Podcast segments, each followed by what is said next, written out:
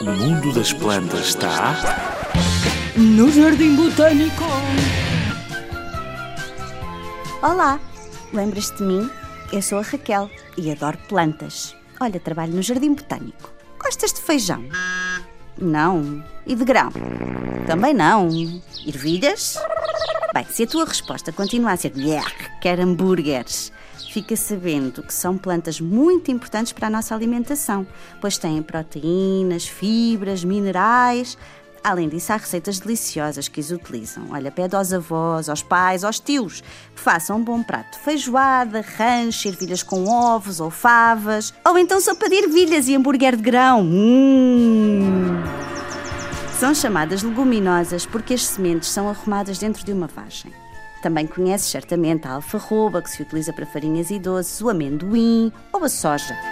O ano 2016 foi proclamado pelas Nações Unidas como o Ano Internacional das Leguminosas, tal é a importância que têm para a alimentação e como devem ser plantadas para evitar a fome no mundo, inclusive. Consumimos diversas espécies de leguminosas há milénios, pois garantem a qualidade da nossa alimentação.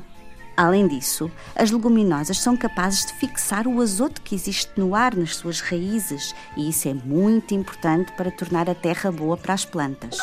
Podes ver leguminosas na exposição sobre os usos das plantas do Museu Nacional de História Natural e da Ciência. Vem visitar-me!